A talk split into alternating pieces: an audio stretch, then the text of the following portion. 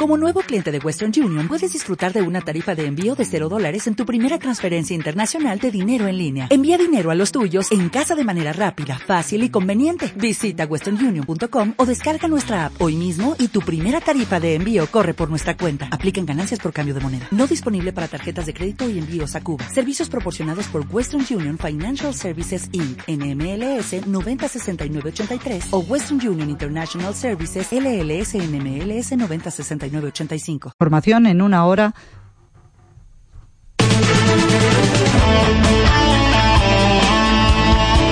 Servicios informativos. CMM Radio.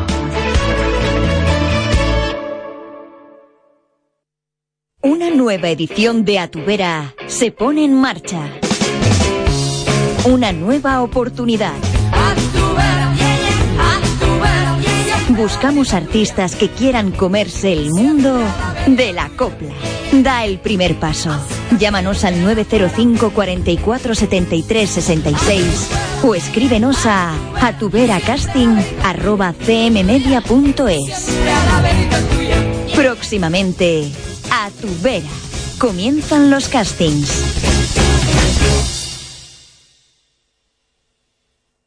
En CMM Radio. ¡Silencio! ¡Silencio! ¡Cámara! ¡Callarse un momento para que se me oiga bien! ¡Acción! Estamos de cine. Amigos, siempre recordaréis este día como el día en que... ¿Estás listo? ¡Oh, sí! ¡Hasta el infinito y más allá! Oh capitán, mi capitán, oh capitán, mi capitán. Con lluvia, con sol, con nieve, con hielo, la función debe continuar. ¡Soy el rey del mundo! Aquí comienza el programa de cine de Radio Castilla-La Mancha.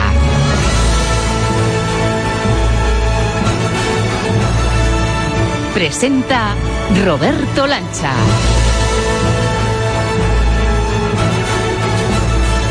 Señoras, señores, bienvenidos al nuevo capítulo del programa de cine de Radio Castilla-La Mancha. El destino, la climatología o el puro azar así lo han querido. Ponemos pie y medio en el otoño y el inicio de la degustación de la gran cosecha de cine con la que se abre temporada ha querido coincidir con la campaña de vendimia en nuestra tierra. Los viticultores recogiendo ya su airén o la uva que toque a puertas y a golpe de riñón y el cine que levanta su copa para exhibir un tinto salpicado de matices y de texturas.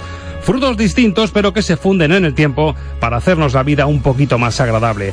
Así que prepara tu copa amigo que tenemos que empezar a probar cómo viene la cosecha cinéfila en esta recta final del mes de septiembre. Por ahora te presentamos la uva por la que hemos apostado para este capítulo. La primera se llama Marta Lovera, ya la conoces, y ella nos trae otro combo de potentes novedades. El desenlace de los Oscars de la tele, los Emmy, lo último de Juego de Tronos, el tráiler de Mary Poppins o la subida de telón de San Sebastián. Allí en Donosti se estrena este lunes el último y esperado trabajo de un viticultor castellano-manchego, José Luis Cuerda. El último vino, en forma de película que lleva su sello, es Tiempo Después, rodada en parte en nuestra tierra y que presume de ser prima hermana de Amanece que no es poco. Si este proyecto ha salido adelante ha sido en parte por un productor que te va a sonar, pero más por su faceta televisiva. Sale como actor en la película, pero ha sido uno de los genios de la lámpara de tiempo después.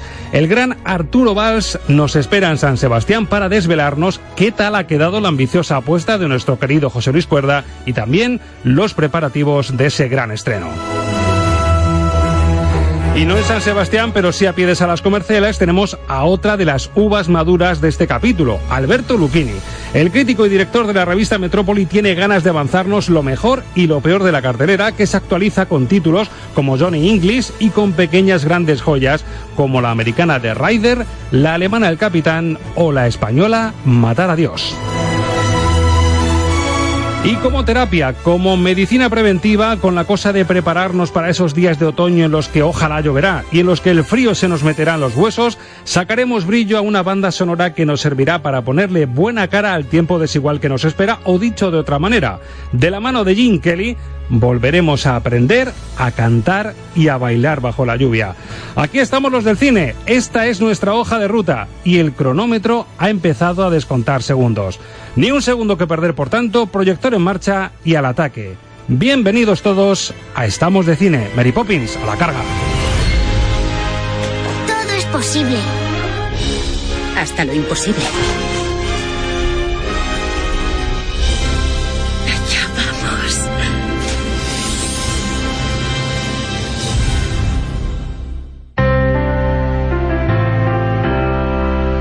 Newsroom. Las noticias flash de la semana en Estamos de Cine. Pero bueno, Marta Lovera, muy buenas. Hola, ¿qué tal? Has venido de rojo, elegantísima. Que vienes del ver. Microsoft Theater ese, ¿no? Se llama Microsoft Theater, el, el Eh, de los premios Pues Emmy. ahora mismo me pillas, pero vengo directamente de los Emmy, que seguimos de fiesta desde el lunes. Bueno, pues nos vamos de fiesta, vamos a poner un poco el ambiente adecuado y atención a todos los oyentes porque van a escuchar premios a series que posiblemente estéis viendo cada noche en casa. Así que atentos que puede que hayáis tenido buen gusto.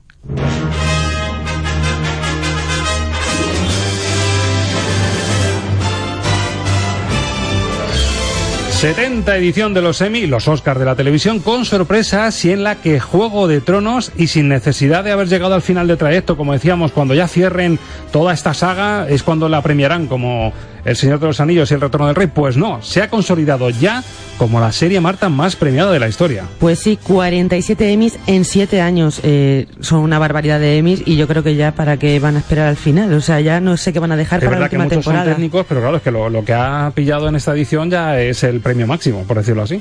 Claro, y la verdad es que el hecho de que esta haya sido la gran triunfadora de la noche se llevó el Emmy a mejor serie dramática y al mejor actor de reparto para Peter Dinklage, que es Tyrion Lannister, entre muchos otros.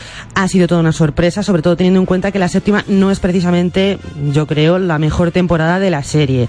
Entre el resto, en- entre el resto de premiados tenemos a Claire Foy, que ganó como mejor actriz por The Crown. Ya lo dijimos que a los de- a los Emmys les encanta una buena serie inglesa y The Crown es muy buena como para ignorarla.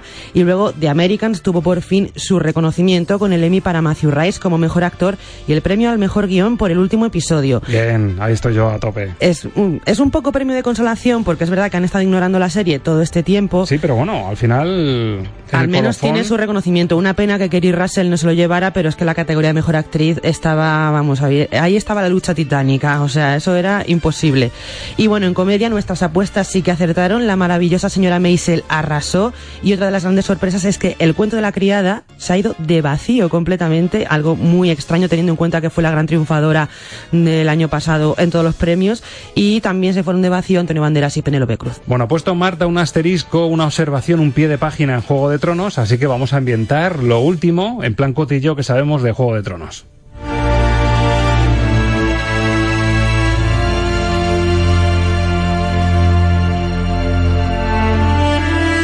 Y ojo, hablamos del desenlace, la temporada que nos queda, que llegará en 2019, nos, se van a hacer rogar muchísimo, pero resulta que un pleito judicial, ay amigo, los abogados y las leyes, podría haber revelado spoilers sobre la última temporada. Aquí, claro, es como a Joey en Friends y de repente llega un día y dice, oye, que hoy en el guion me he caído por el ascensor. Pues Joey, igual te han despedido, hermoso. Exactamente. Por ahí va la cosa, ¿no? bueno, vamos a ponernos en situación porque todo viene porque Nicolás Coster Waldau, que es Jamie Lannister, anda de disputas con su antigua manager por temas de dinero y durante todo el proceso judicial se habría revelado en cuántos capítulos de la próxima y última temporada sale el actor, algo que da pistas de hasta cuándo vamos a seguir disfrutando del personaje. Claro, en una serie donde todo el mundo puede morir en cualquier momento, es muy importante saber en cuántos capítulos salen. Y según esos documentos del proceso, veremos a Jamie Lannister en los seis capítulos que componen la última temporada. Pero bueno, yo cogería esos datos con mucha cautela porque yo estoy segura de que HBO ha hecho lo imposible para que se revelen lo que ellos quieran y si dicen que son seis capítulos pero luego son tres, puede ser también eso, ¿eh? No, desde luego, mm, si te dicen, no es que Jamie Lannister está solo en dos capítulos, eso ya es información confidencial de que se lo cargan en la primera de cambio. Claro, por eso yo creo que habrán dicho, bueno, decir que salen en todos los capítulos y luego ya se verá. Y ahora atención a lo que vamos a escuchar porque tenemos el tráiler de Mary Poppins.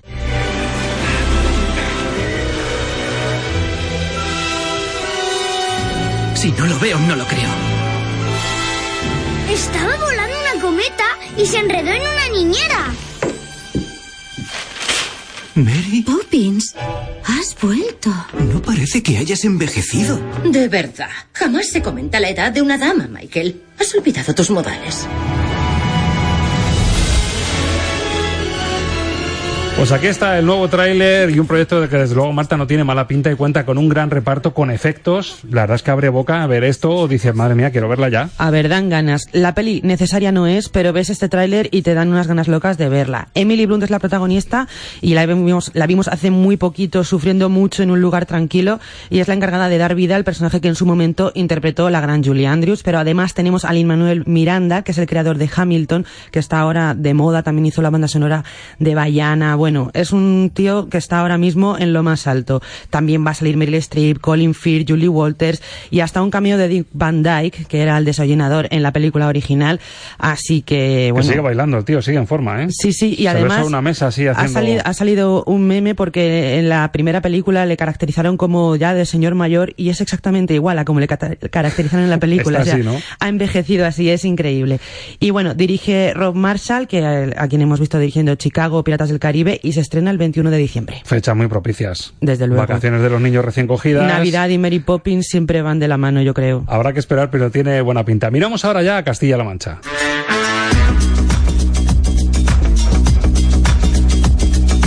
Y en concreto a un municipio toledano que es Sonseca, que va a celebrar del 27 de septiembre al 7 de octubre su tercera semana del cine corto que sigue haciéndose grande y ganando enteros. Sí, desde la organización aseguran que este año han recibido un gran número de cortos y que por ello aumentarán las sesiones de proyección.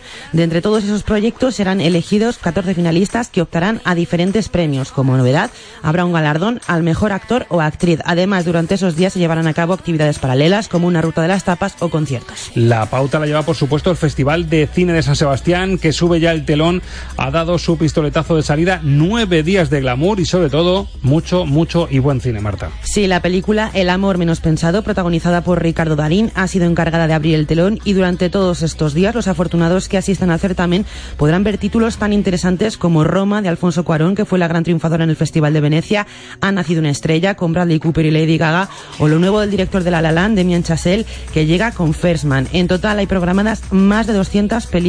El 29, durante la gala de clausura, los actores Danny DeVito y Judy Dench y el director Hirokazu Koreeda recibirán el premio de Nostia por su trayectoria. Bueno, pues en San Sebastián, el lunes se podrá ver ya por primera vez una película rodada en Castilla-La Mancha por un castellano manchego y que hay muchas ganas de ver. Por gentileza de la productora, hoy podemos escuchar a toda radio el tema principal de la banda sonora de Tiempo Después.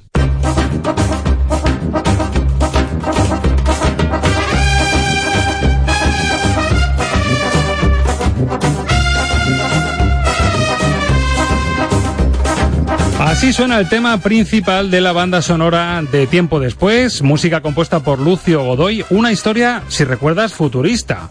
Cuerda nos plantea ubicarnos en el año 9177 más o menos. Nos hemos cargado el planeta y los supervivientes se dividen en dos facciones. Un edificio colosal, representativo, en unas afueras cochambrosas habitadas por todos los parados del mundo, viven, sin embargo, en un bosque un poquito desarrapado, pues los desheredados, como les gusta llamar a José Luis Cuerda. Resumido en el tráiler que ya hemos visto, para ambientarnos un poco en ese tono que nuestro director castellano manchego le ha querido dar a la película, sonaría algo así. Año 9177. El mundo entero ha sido azotado por catástrofes inenarrables, pero la ciencia, el progreso y un increíble desarrollo tecnológico han permitido que la raza humana mantenga su hegemonía. Aquí, en torno a este edificio, el único que se mantiene en pie. Desgraciadamente, la entrada está restringida a unos pocos afortunados. Y ahí vamos a las ovejitas entrando en el ascensor de los elegidos. Vamos a saber si es o no de los elegidos está en ese rebaño selecto el productor. Para mí, el hada madrina, de tiempo después, que es una persona, un actor, un showman al que vamos a ver en la peli como actor, pero ojo, es productor. Repito, hada madrina del proyecto. Arturo Valls, muy buenas. ¿Qué tal? Muy buenas, muy buenas, ¿cómo estáis? ¿Estás en el rebaño de los selectos o te has quedado fuera? Sí, por suerte sí, por suerte soy uno de los uno de los barberos de la de ese edificio en el que todavía el género humano todavía está en pie. Soy uno de los barberos, hay varias eh, barberías, una la lleva Regenta Alberto Romero con mucho éxito y la otra la llevo yo. Que no va tan bien. Y- que no va tan bien, no va tan bien. Es que Berto siempre ha tenido pinta de peluquero, de buen peluquero, ¿eh? De buen, de buen peluquero y buen orador. Claro, Y buen orador, clientes muy- tiene, muy claro, hipster. ¿no? Un, un rollo muy Exacto, hipster, el de Berto exacto, Romero. exacto. Sí, sí, sí, sí. Me gusta mucho lo de la madrina, ¿eh? No, es que es cierto, hablar, tuvimos la suerte de, de, hablar contigo y claro, la gente, Arturo Valls, pues enseguida le vendrá pues tu faceta cómica, tu faceta Claro. de showman televisivo, pero claro, es que Arturo Valls es un señor productor de cine y es cierto que nos contaste en la presentación de la película en Toledo, cosa que agradecemos mucho, que vengáis a rodar aquí y presentéis aquí el rodaje de la película. Ya nos dijiste que os había interesado mucho el proyecto y que le hacía falta ese empujoncito, porque aunque sea un cuerda el que está detrás, Sí. un Saura, un Garci, grandes nombres del cine Sí, español, sí. No es fácil encontrar a alguien que diga, venga, para arriba el proyecto. a veces a veces cuesta y, y cuando uno se sale un poquito de ese discurso y, y- y propone otra cosa y tiene esa voz propia como la que tiene José Luis, pues a veces se complica, ¿no? Antes de la madrina, antes de la madrina está un, duende que Ujú. es Edu Galán que me hace una llamada y me dice, tío, que José Luis tiene escrito este guion y, parece que nadie se acaba de, de- de animar a producir esto. Entonces, bueno, yo cayó eso en mis manos y junto con eh, Félix Tusell y Carmen Auliar, mis, mis eh, socios en, en el Dos del Túnel, la primera película que produje, les llamé para decir esto tenemos que levantarlo y tenemos que buscar financiación porque esto es una esto es oro. Esto- Bueno, pues no queda nada, claro, contigo hablábamos, estaba a punto de hacerse el rodaje, era un guion, más o menos se sabían las caras conocidas, el casting espectacular que tenéis, Sí, pero ya sí, la sí. peli está hecha. Yo te preguntaría, Arturo, quiero que seas nuestros ojos, es muy difícil lo que te voy a pedir, es ser un poquito crítico y objetivo, pero primero, fíjate, como si te viese por un agujerito, me encantaría saber cómo la viste por, la, por primera vez. No tiene por qué ser glamuroso, no tiene por qué ser una película, una, una sala tipo Cinema Paradiso. Ah, tú dices el, el primer pase real, ¿no? O sea, no Exactamente. cómo la vi, no, sí, cómo la sentí, sino dónde. Pues es una, son salas de, estudio, vamos. Sí. En, en este caso Cine, Cinelux, donde, donde has trabajado con la película, el sonido, la postproducción y mezclas y demás. Entonces hay un día en el que ves ese primer. Eh, hay que decir que no es un pase cómodo, no es un pase cómodo porque estás atento a todo, pendiente de todo. Uno no se separa, no tiene una visión mm, como espectador real. Eso llega al tercero o cuarto pase. En ese primero uno está viendo también llamamos eh, hay un pase que es el un pase que es el, el chorizo, ¿no? Unas secuencias, las secuencias montadas una tras de otra, de material casi casi en bruto, ¿no? Un, un primer un primer montaje.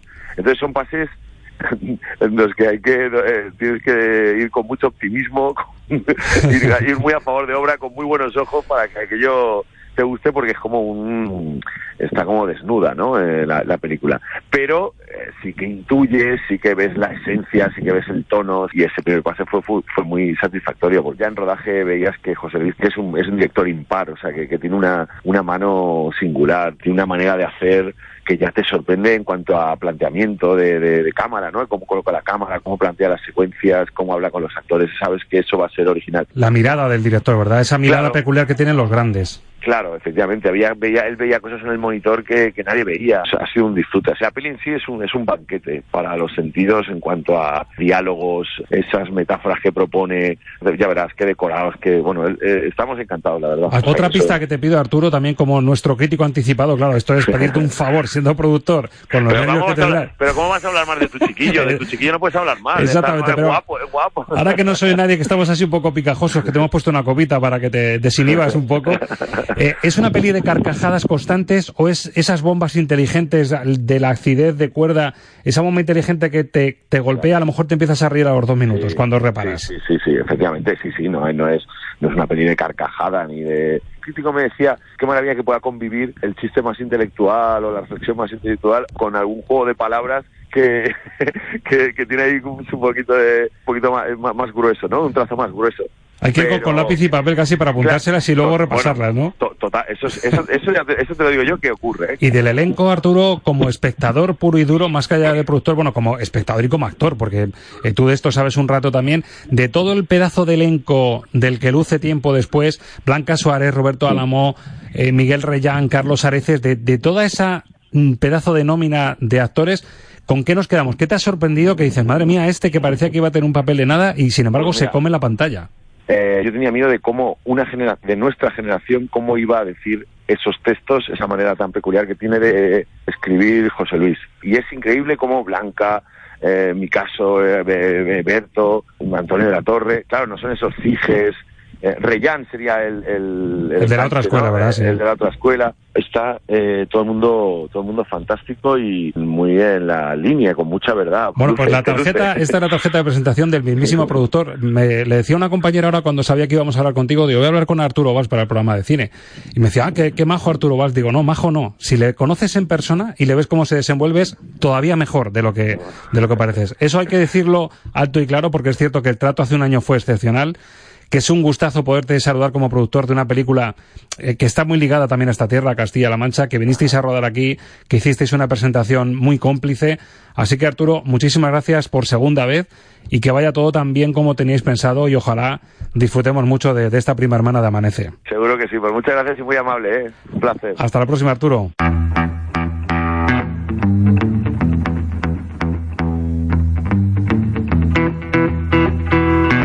En Radio Castilla-La Mancha, estamos de cine. Con Roberto Lancha.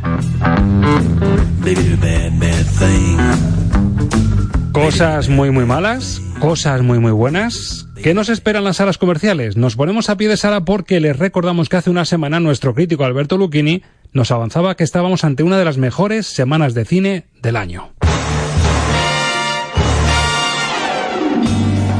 Los estrenos de la semana en el filtro Lucchini. Nos ponemos guantes blancos, nos ponemos elegantes, saludamos a nuestro crítico, al que también le pega llevar esos guantes para manejar su bisturí. Alberto Lucchini, muy buenas. Hola, muy buenas. Bueno, estamos en ambiente casi de espías, pero un espía muy especial porque vuelve Johnny English, va a ser el gran atractivo comercial, subrayemos lo de comercial de la semana, y vuelve pues un señor que se llama Rowan Atkinson, para entendernos, Mr. Bean, pero metido a espía. Vuelve a contraatacar Johnny English y me da que esto no es buena noticia para el cine. Tenemos un problema. Bien, las identidades de nuestros agentes han sido descubiertas. El país está sumido en el caos y el universo me envía a este. ¡Señor! Basta, Bob. Nos vamos a una misión, no de luna de miel. Por supuesto. Pues es la tarjeta de presentación, un ciberataque mundial que revela la identidad de todos los agentes secretos en activo en el Reino Unido y claro, pues lo típico, tienen que recurrir a este señor que se llama Johnny English. Yo viendo el tráiler, de verdad, mm, no sé si puedo con esto a estas alturas ya, Alberto. Bueno, eh, a ver, mm, lo primero es que mm, uno se pregunta qué necesidad había de recuperar a Johnny English tantos años después, pues creo que son siete de, después de la última entrega. Pues bueno, habrán hecho cálculos y habrán pensado que tiene su público. Eh, la película es un, un festival de, de Rowan Atkinson, de, de, sus, de sus gestos y, y sus muecas, que, que, yo creo que para el público que sería Mr. Bean está muy bien, para el público joven no deben ya ni saber quién es quién es Rowan Atkinson, es todo previsible con uno, o sea, una colección de chistes en 90 minutos, igual hay 150 chistes, claro, es normal que al final haya cinco que funcionen. Lo más divertido, pues la, la parodia del, de la era digital, con un Johnny English que reniega de la informática, de los GPS, de los teléfonos móviles, de los coches inteligentes, de las armas de última generación y que incluso utiliza los iPads como si fueran boomerangs para fans de Rowan Atkinson y, y, poquito más. Bueno, mucho contraste en la crítica porque la más especializada, las revistas especializadas, se quedan en dos estrellitas peladas. En Internet le ha gustado un poquito más a los usuarios, está rozando el bien. En Metrópoli más bien es suspenso, ¿no? Yo le he puesto en la crítica un 2 porque no es molesta, pero mmm, porque no tenemos medios. Para mí sería un 1 y medio. Bueno, ojo que esta es la película que ocupa la portada esta semana de la revista Metrópoli, que imita, por decirlo así, un rotativo de los años 60, del año 69, con el escándalo de Ted Kennedy. Parece una portada de ese momento, de hecho se llama, os llamáis esta vez Metrópoli Post, brillante desde luego la portada, y pone lo que es la película, un accidente que arruina la carrera del hermano pequeño de John y de Robert, Ted Kennedy. Tenemos un problema aquí, en Chapacuidic. Ha habido un accidente. Nos encontramos, Sam y yo. ¿Qué demonios pasó anoche? Que yo conducía. Lo único que sabemos es que la opinión pública pedirá tu cabeza. Dirige este Chapacuidi, que es donde ocurre ese accidente y es el título original de la película. John Curran, un director de títulos como Ya no somos dos, El velo pintado, Stone o El viaje de tu vida, pintaba a caballo ganador, pero no veo yo que os haya convencido mucho a la crítica. A ver, la película, lo, lo que cuenta la película es interesantísimo. El dibujo de un personaje tan, tan mefistofélico y enrevesado como, el, como Ted Kennedy, que era un tipo que estaba condenado por su propia familia a ser algo que él no quería ser, está bastante bien hecha. La reconstrucción de la época es muy correcta, casi de documental. El problema es que a la película lo que le falta es eh, alma, transmitir algo, no, no ser una simple reconstrucción de los hechos, que está muy bien hecha, pero al final acaba haciéndose un, un poquito morosa. Lo que es alucinante es la caracterización de Jason Clark, porque es que parecen dos gotas de agua. Está ¿eh? clavado, sí. Bueno, un bien en Internet más o menos, tanto Film Affinity como IMDB, pues no pasan del 6 sobre 10 más o menos. Roza el notable, un poquito mejor en las revistas especializadas, en torno a las tres estrellas más o menos. En Metrópoli, ¿cómo lo lleváis? Dos y medio. Dos y medio aprobado para Ted Kennedy y vamos cogiendo temperatura. Ya que hemos hablado al principio de la vendimia, hacíamos esa comparación con la uva que va cogiendo grado, damos un saltito más y llega a cine español una película divergente, muy esperada. Lo peor, no va a ser fácil encontrarla en salas comerciales, pero ya solo el título es revelador. Matar a Dios. Cuando amanezca, la especie humana se extinguirá de la faz de la Tierra. Solo podrán sobrevivir dos personas y vosotros seréis los encargados de elegir a esos dos supervivientes. Pues hemos escuchado en el tráiler a una familia que se prepara para celebrar el fin de año en una casa súper aislada en medio del bosque y tienen ese encuentro, ese cara a cara con un dios muy peculiar. Es el debut en la dirección de Calle Casas y de Albert Pinto. Yo le pregunto a nuestro crítico que la ha visto ya, ¿qué es esto de matar a Dios? ¿Te ha gustado? A ver, a mí me ha gustado mucho. Reconozco que es una película que, que va, va a tener gente que le guste mucho y gente que no le guste nada. De hecho, mm, ahora, ahora lo, lo explicaremos un poquito más adelante.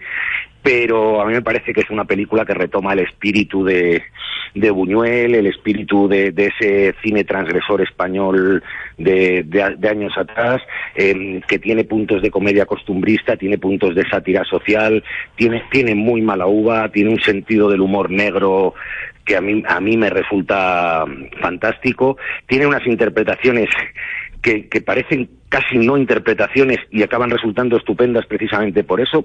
Yo es una película que la he disfrutado mucho, pero reconozco que va a haber gente a la que no le guste absolutamente nada, incluso que la aborrezca. Y buenas notas, ¿eh? Estamos diciendo que vamos subiendo el volumen. Aquí ya nos encontramos un bien bastante colado, un bien de ley para las páginas de Internet y tres estrellas y media sobre cinco en el conjunto de la crítica más especializada, Cinemanía, Fotogramas, en Metrópoli en esa línea también, ¿no? Por eso ahora retomo lo que decía antes. Para mí la película es un tres y medio. Eh, Francisco Marinero en la crítica en Metrópoli le ha puesto un cero. Vaya, o sea que es de los que no le ha gustado la vertiente surrealista, por, ¿no? Por eso, por eso digo que es una película que o va a gustar mucho o no va a gustar nada, pero no, no existen las medias tintas con ella. Bueno, vamos a subir otro grado en la uva que estamos eh, disfrutando en este capítulo Estamos de Cine, porque llega una de las películas que nos avanzaba Alberto Lucchini hace una semana, película alemana en blanco y negro, Segunda Guerra Mundial, caída del nazismo, el capitán. ¿Cuál era su nombre? Herold. Capitán Willy Herold. La tropa de Herold que se presente. ¿Cuál es la orden? Hacerme una idea de la situación detrás del frente. No importa el lugar, sino sacar tajada. ¿No es así, mi capitán? Estamos en la Segunda Guerra Mundial, está cayendo el Tercer Reich, un soldado de 19 añitos que lo está pasando francamente mal, pues eh, consigue robar un uniforme de un capitán nazi, se hace pasar por él y se ven las tropelías que hacía esta gente y sobre todo en ese desenlace de la Segunda Guerra Mundial. Ha salido muy bien parado Robert Svenke con, con esta aproximación a, a, esa caída del Reich, ¿no? Yo lo primero que, te diría es que si esto fuera un programa deportivo, aquí tendríamos que decir que hay sorpresón en las gaunas. Porque Robert Svenke es un director que si por algo era conocido era por ser un chapucero monumental con entregas de Divergente, con plan de vuelo nocturno y con películas comerciales bastante mal hechas. Y de repente se arranca con esta película de autor que a mí por lo menos me ha dejado boquiabierto.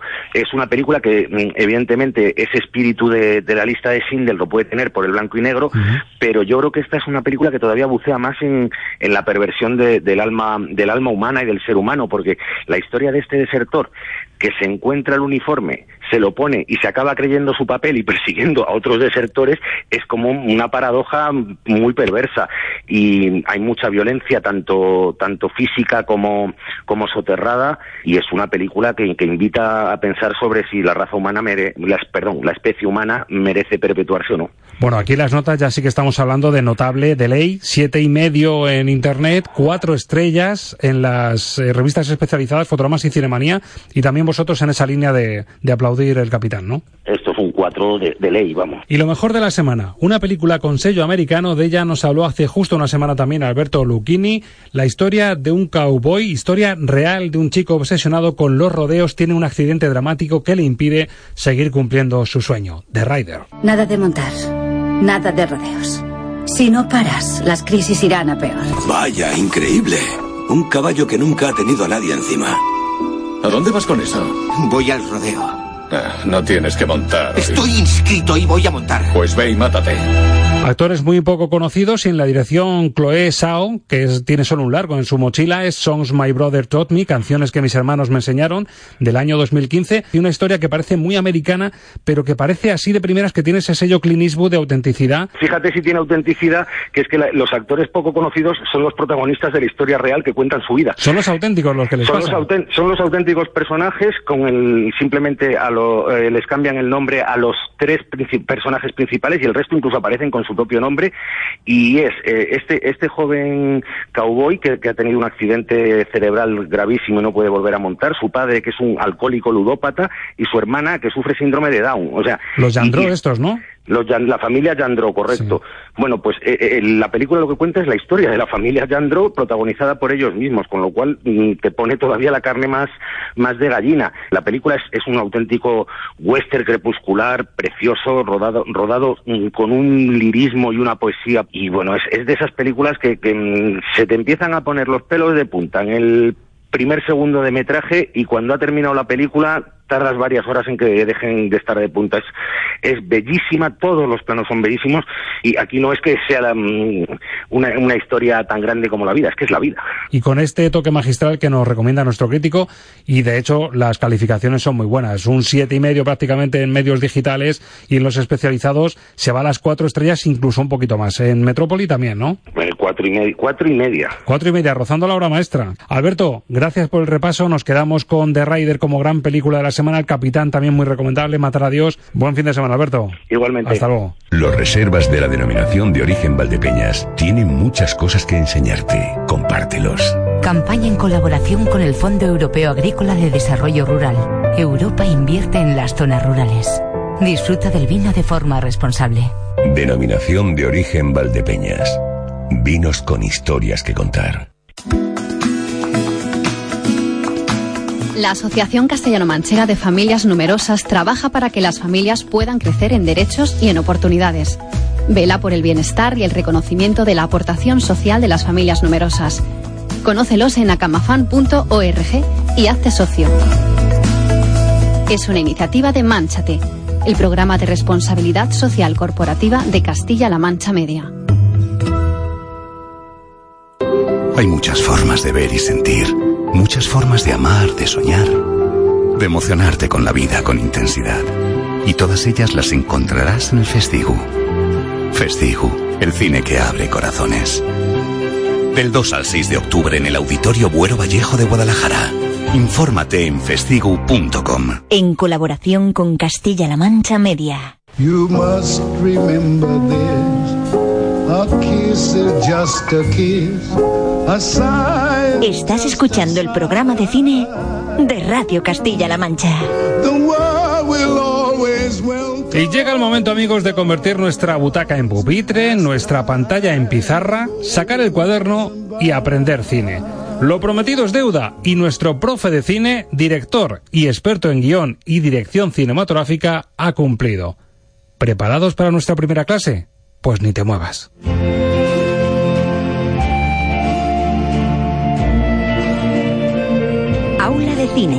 El abecedario del séptimo arte con Juanra Fernández. Juanra Fernández a la sazón recuerda a nuestro recién fichado profesor titular de séptimo arte que nos adelantaba hace una semana que siguiendo el alfabeto nos tocaba empezar por la A y por un término por todos conocido, este que suena cada semana al inicio de nuestro programa. Pero resulta que no todo es lo que parece tras ese grito que atribuimos normalmente al director de la peli. Pero eso ya no me corresponde a mí aclararlo. Señor Juanra, ya tenemos listo el cuaderno, el boli y los oídos afinados, así que adelante con tu clase número uno. Hola, como decíamos la semana pasada, vamos a empezar con, con este glosario cinematográfico y, espero que, aparte de ser ameno, pues yo esté a la altura a la hora de, de las definiciones.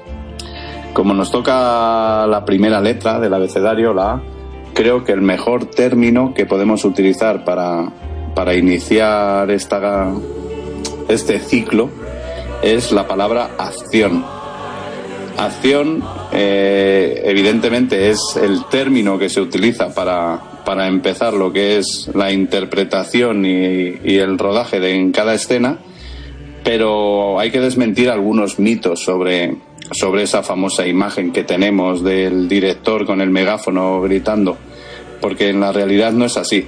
El encargado de dar la acción es el asistente de, de dirección. Mira, otro término que empieza también por la A y que nos sirve, que nos sirve para hablar de él. Y de la importancia que tiene el asistente de dirección en, el, en lo que es el set de rodaje. Como digo, él es el encargado de dar la acción. Antes y previo a, y previa a esa acción, pues se hacen una serie de ensayos, se prepara la puesta en escena, se hacen mecánicas, que son términos que, que lo, los veremos a lo largo de, a lo largo de estas semanas y se prepara todo lo que va a ser la toma. Y esa toma, evidentemente, se inicia con, con el arranque que, que, el ayudante de dirección o asistente de dirección eh, coreografía un poco y él es el primero que, que pregunta ¿no? o que ordena. En este caso, la, la primera orden sería motor, entonces las cámaras empezarían a rodar y, así lo confirmarían. Eh, el sonido también eh, eh, aseveraría que están grabando y que todo es correcto. Y una vez que la cámara tiene el posicionamiento correcto después de haber dado la claqueta, eh, el propio director de fotografía o el, operador de cámara grita cuadro y esa es la orden para previa para que el asistente de dirección, cuando los actores están ya colocados en, la primera posición de, lo que va a ser esa toma, grite acción. Así empezaría lo que es la toma. Y él, igual que da la acción, no es el que se va a encargar de, de cortar esa acción. Es decir, la acción va a durar hasta que el director decida. Evidentemente se puede equivocar un actor, se le puede olvidar el texto, Puede haber cualquier fallo de sonido, puede haber incluso un desenfoque con la cámara. Si el director no da la orden, nadie puede cortar la toma. Y evidentemente ese corten famoso, ese sí lo dice el director. Y con este corten de, director eh, llegamos al final de, de, la letra A de esta primera de esta primera letra del glosario y la semana que viene pues continuaremos, si, si me lo permitís, con, con la letra B. Muchas gracias. No, las gracias a usted, señor profesor. Y si me permite, voy a hacer un poquito de spoiler del próximo capítulo. Señoras, señores, sepan ustedes que la semana que viene nos toca la letra B y un concepto menos conocido que este de acción. Apunten, blocking. Pero esto será en siete días, aquí, en el aula cinéfila de Estamos de Cine. Lo bueno, que ya con esta primera lección quedáis todos matriculados.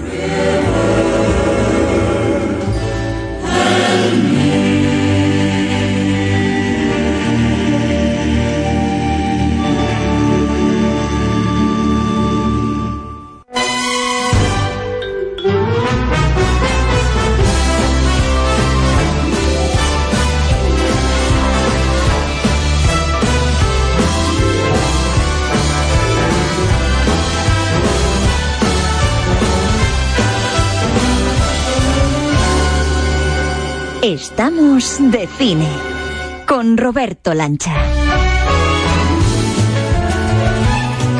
Y atención a lo que viene ahora, señoras, señores, porque llega el momento del relax, el tramo que nos permite viajar en el tiempo y dotar de un tono más pausado y evocador a este espacio de cine. Llegan las bandas sonoras y un homenaje a uno de los grandes musicales de todos los tiempos. Para muchos, incluido el protagonista de esta película, que flota de fondo, Ryan Gosling en La La Land, el mejor musical de la historia del cine. Nos ubicamos en 1952. En la dirección un tándem colosal. Stanley Donen y un tal Jim Kelly. Un chico que tan pronto cantaba como bailaba, como te arrancaba una sonrisa, o le daba por producir y hasta dirigir películas. En el reparto, Sid Charisse, Debbie Reynolds, Donald O'Connor, el propio Jim Kelly, Jim Hagen o Miller Mitchell. La historia seguro que te suena, una colorida y chispeante parodia del paso del cine mudo al sonoro, con el foco sobre una de las estrellas de una época dorada que se extingue y que tiene que adaptarse a los nuevos tiempos. La obra maestra que nos enseñó que se puede cantar, bailar y sonreír bajo la lluvia, y que, a más a más, tiene el mejor y más universal de los buenos días posible. Con él, subimos el telón a la música de cine.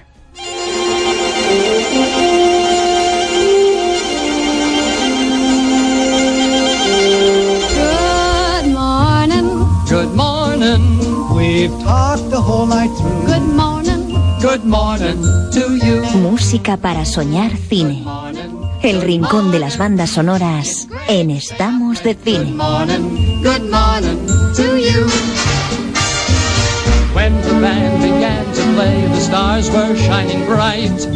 Now the milkman's on his way, it's too late to say goodnight. So good morning, good morning. Sunbeams will soon smile through. Good morning, good morning to you.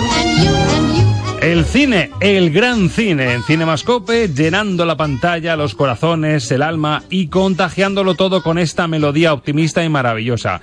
Una época dorada que sigue teniendo su tono y su energía propia. A todo color, Ángel Luque. En Technicolor. se En efectivamente. que era una de las cosas que más, los créditos iniciales lo pone claramente, en Technicolor, porque En era algo Technicolor. muy especial, ¿no? Bueno, esta es una película que habla de cine, entonces mm, el cine cuando habla de cine, pues siempre tiene unas connotaciones muy especiales. Eh, la idea de esto además fue, mm, fue muy curiosa en muchos sentidos, ¿no? Esta película Singing in the Rain. Eh, en cualquier lista que uno busque de estas famosas listas, eh, muchas veces pesadas listas que hay sobre las 10 mejores, las 100 mejores, las películas que son una isla, todas estas cosas, siempre aparece Cantando bajo la lluvia como el gran musical. Pero tuvo una cosa que hizo que fuera un poco más difícil su, su despegue, que fue que un año antes se estrenó un americano en París también, de Gene, de, de Kelly, eh, dirigida por Vincent Minnelli.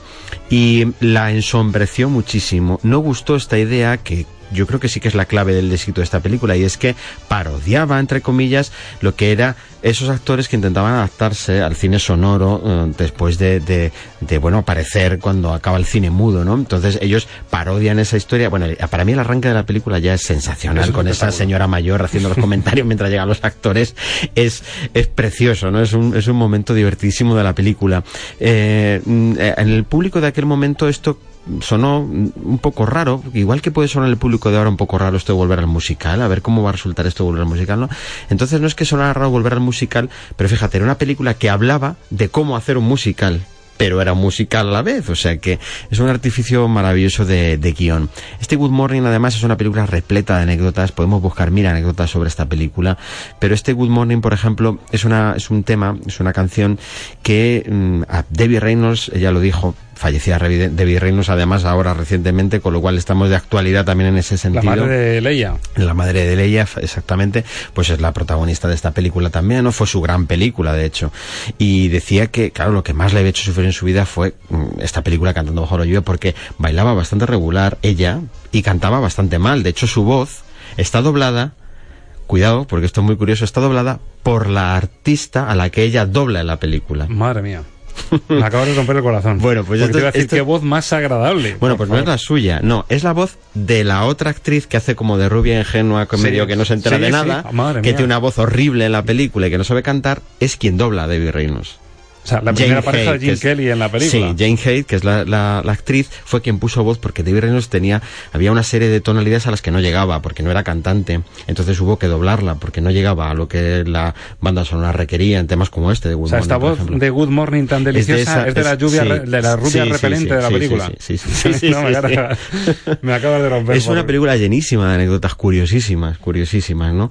Y bueno, Good Morning yo creo que no tiene mucho, mucho más que decir en el sentido que es una canción tan fresca, tan alegre, alegre. La escena de baile eh, fue, bueno, Jim Kelly era un perfeccionista absoluto, por eso es, un, es magia lo que él hace cuando baila. Sí, porque es, es, director, bueno, director, sí, con, Stanley Donen, sí, y, grandísimo protagonista. Y grandísimo protagonista, y era una persona muy perfeccionista, y le pidió de bien reinos que repitieran, repitieran, repitieran, y hay una famosa anécdota también que dice que hasta que no le sangraron los pies no consiguieron que, que esto quedara como ellos querían, esta escena de Good Morning. Y luego decíamos de Disney de los personajes secundarios, lo que aportan, lo que ayudan. Eh, al personaje principal, en este caso a Jim Kelly, que lo está pasando mal tanto en su relación con esa rubia que nos cae tan mal al principio de la película, como con el salto al cine sonoro.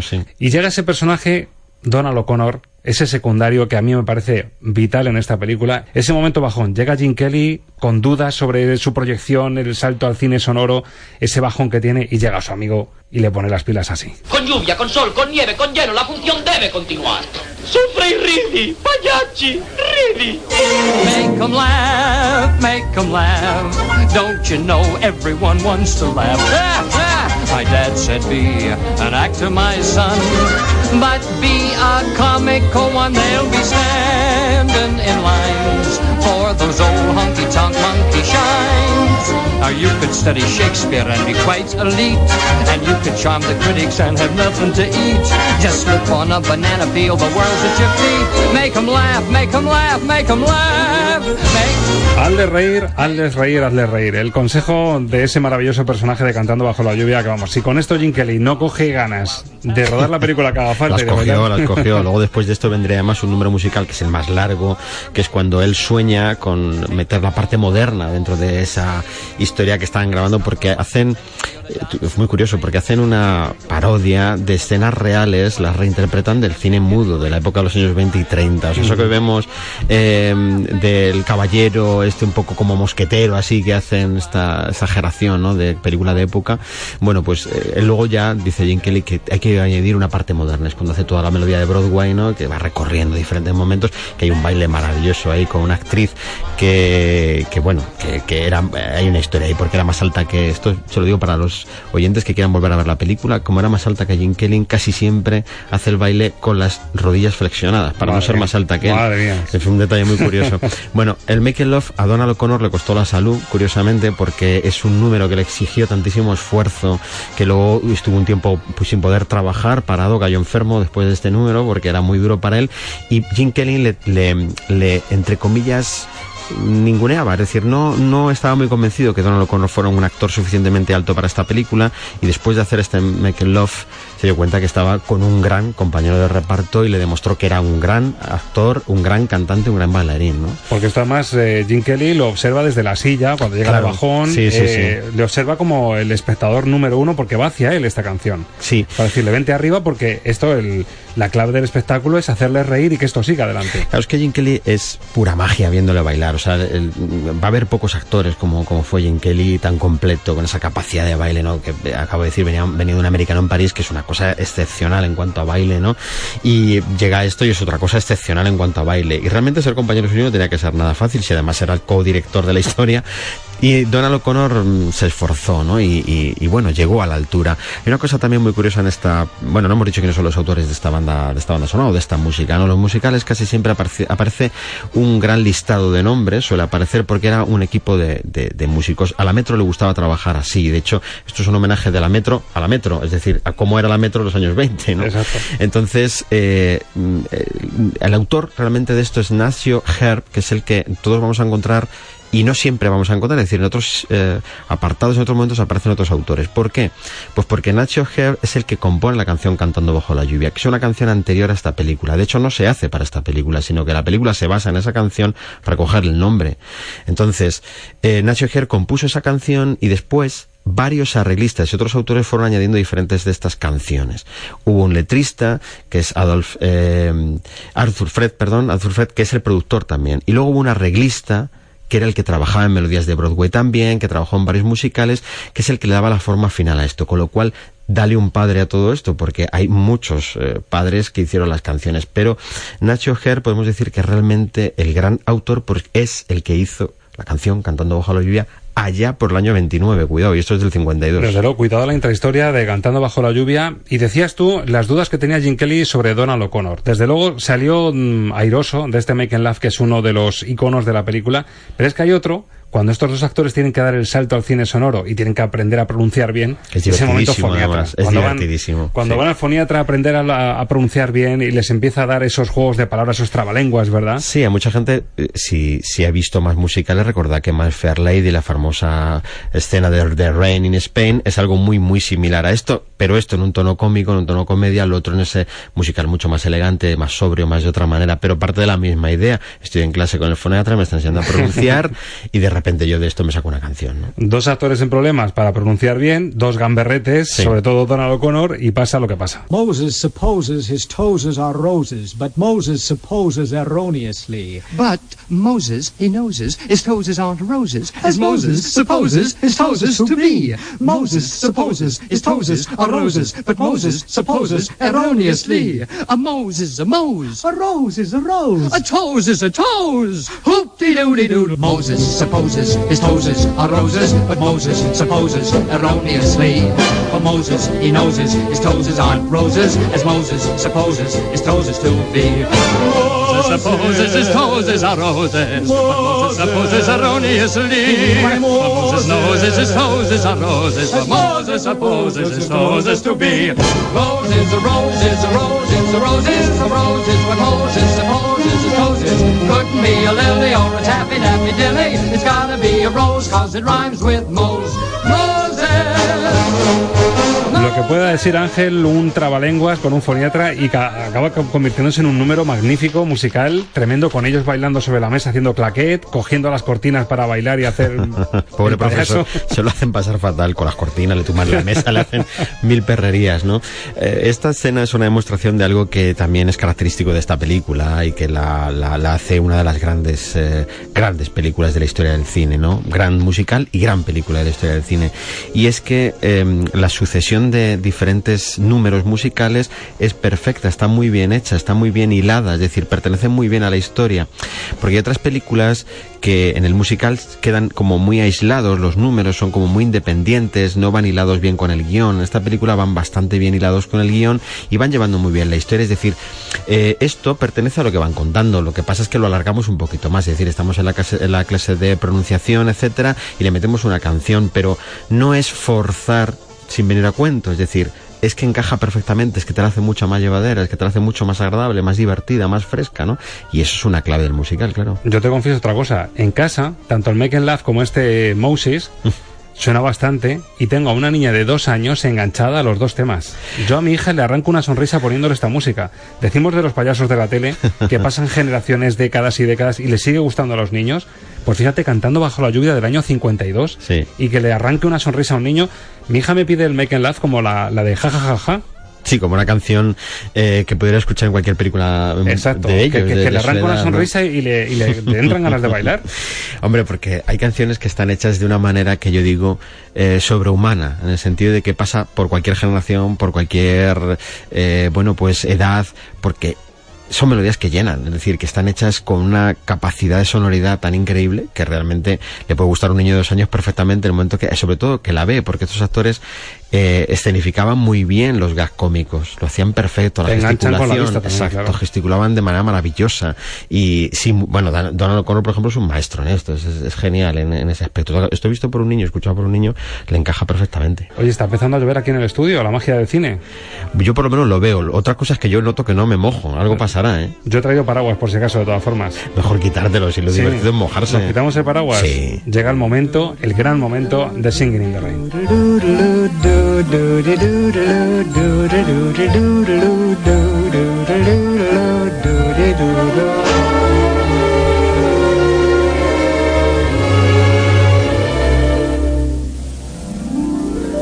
I'm singing in the rain, just singing in the rain. What a glorious feeling, I'm happy again.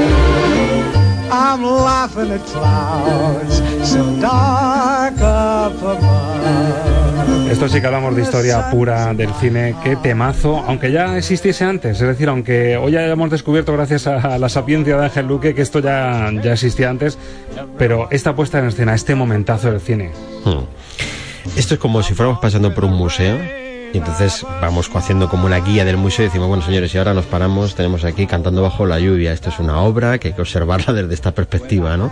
Entonces, bueno, efectivamente, Singing Rain es una canción del año 1929. Igual que, igual que ese tema que hemos escuchado de Casablanca, no sé si tenemos alguna oportunidad de hablar de Casablanca, pero hasta Incluso no es un tema compuesto para Casablanca, es un tema anterior.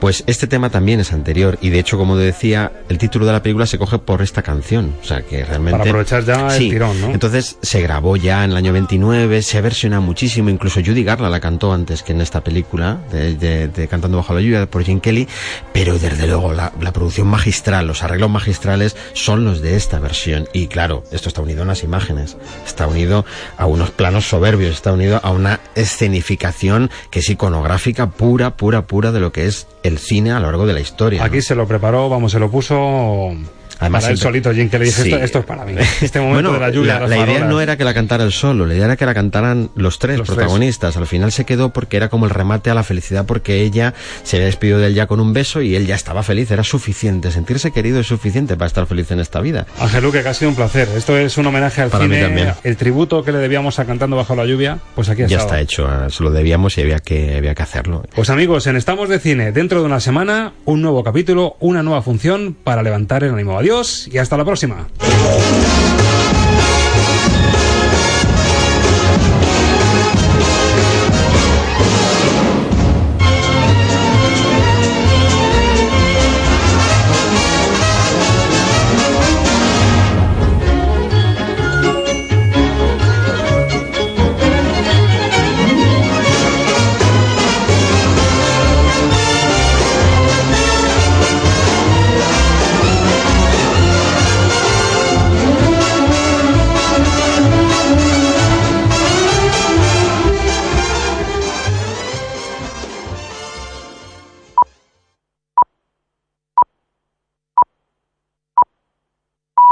Son las 11 de la mañana.